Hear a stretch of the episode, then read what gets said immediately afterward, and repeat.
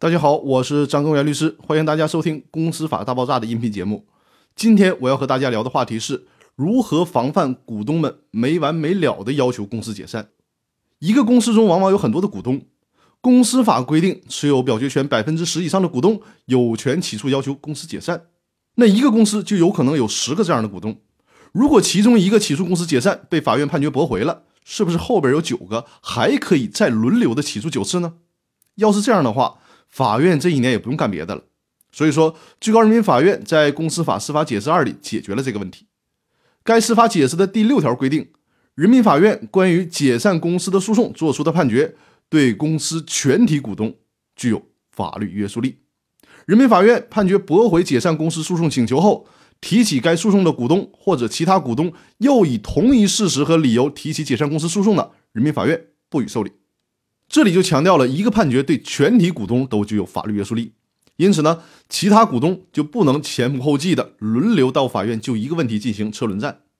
需要注意的是，这里面强调的是，如果股东又以同一事实和理由起诉的，法院不予受理。所以说，这里强调的是以同一事实和理由，并不是说一个公司经过法院判决不支持公司解散诉讼之后，这个公司的股东就永远不能再提解散公司的事儿了。仅仅是基于同一个事实和理由不能再提，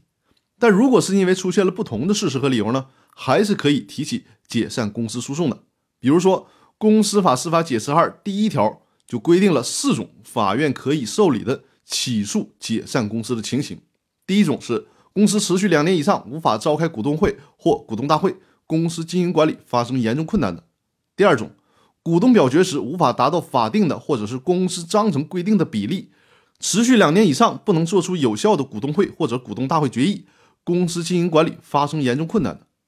第三种，公司董事长期冲突，而且无法通过股东会或者股东大会解决，公司经营管理发生严重困难的；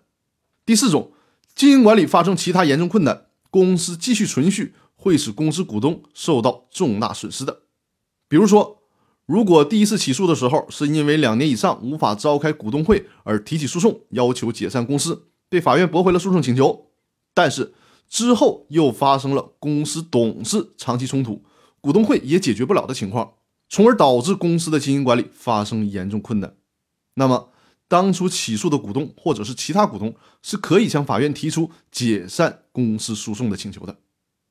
那好，那今天的分享就到这里，谢谢大家。